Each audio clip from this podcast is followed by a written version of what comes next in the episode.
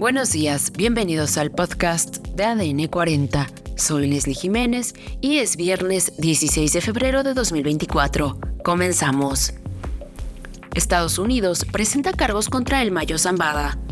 Se seca una presa en Aguascalientes. El Monte de Piedad se va a huelga. Alemania prepara incremento al presupuesto militar. Pero antes, en nuestro tema principal, ¿qué piden los transportistas? El día de ayer, la Alianza Mexicana de Organización de Transportistas realizó un paro en distintas carreteras del país. ¿Pero qué sabemos acerca de sus peticiones? Escuchemos cuáles son. Seguridad en carreteras. Señalan que es necesario que el gobierno garantice la seguridad de los operadores y del transporte en general que utiliza las vías de comunicación. Exigen acciones de inteligencia para abatir el tema. Prohibición del vehículo doblemente articulado tipo tanque y regulación del parque vehicular, peso, velocidad y cumplimiento de especificaciones. Emplacamiento por parte de la Secretaría de Infraestructura, Comunicaciones y Transportes tarifas oficiales de operación para el transporte de carga. Reclasificación de carreteras. Piden de manera verdadera con la finalidad de proteger a los usuarios de las mismas. Reglamento de grúas que se aplique de manera tajante en el ámbito estatal y federal. Permiso municipal. No están de acuerdo ni dispuestos a pagar un permiso por el simple hecho de realizar su trabajo exigen que se detengan abusos y extorsiones por elementos de las diferentes corporaciones policíacas. Exigen la devolución de las carreteras federales, pues algunos gobiernos las hicieron de cuota. Por otro lado, el gobierno estadounidense presentó cargos en contra de Ismael El Mayo Zambada, cofundador del cártel de Sinaloa y prófugo de las autoridades por tráfico de fentanilo, de acuerdo con la última acusación ampliada presentada en contra del capo mexicano como líder de la organización criminal, además de otros delitos como asociación delictuosa, conspiración para asesinar y traficar cocaína, heroína, metanfetamina y marihuana, ahora se incluye el fentanilo, el opioide sintético que mantiene en jaque al sistema de salud en Estados Unidos. Además, en la presa Plutarco Elías Calles de Aguascalientes se ubica el Santuario del Cristo Roto, considerado una parada obligada para el turismo religioso en la entidad. Este lugar sufre actualmente por una significativa reducción en sus niveles de almacenamiento que, según la Comisión Nacional del Agua, no supera el 13%.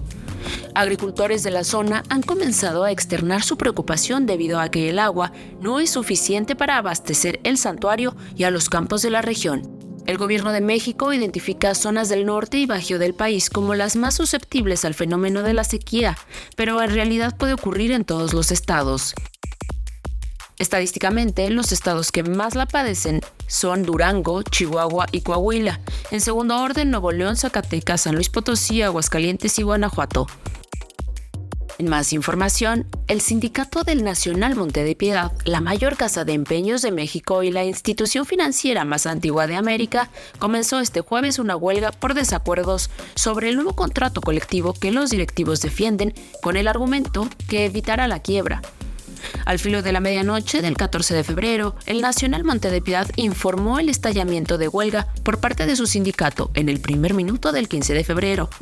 Arturo Sayún, secretario general del Sindicato Nacional del Monte de Piedad, detalló que la jueza del Tribunal Federal Laboral de Asuntos Colectivos y el director del Centro Federal de Conciliación y Registro Laboral, así como el sindicato, solicitaron al Monte de Piedad un día más de prórroga para negociar los dos puntos de acuerdo pendientes.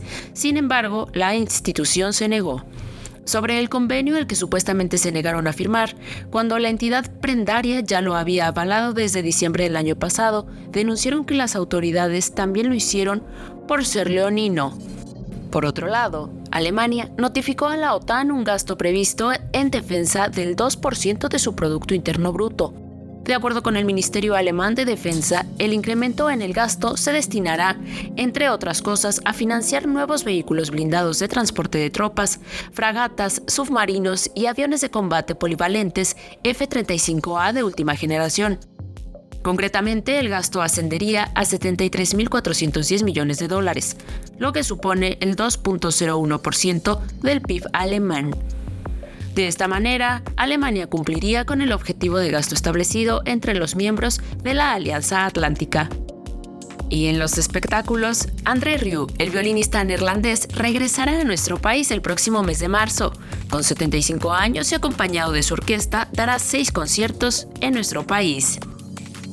Esto fue todo por hoy en el podcast de ADN 40. Soy Leslie Jiménez y recuerda seguir a ADN 40 en Spotify, Apple o tu plataforma de audio favorita.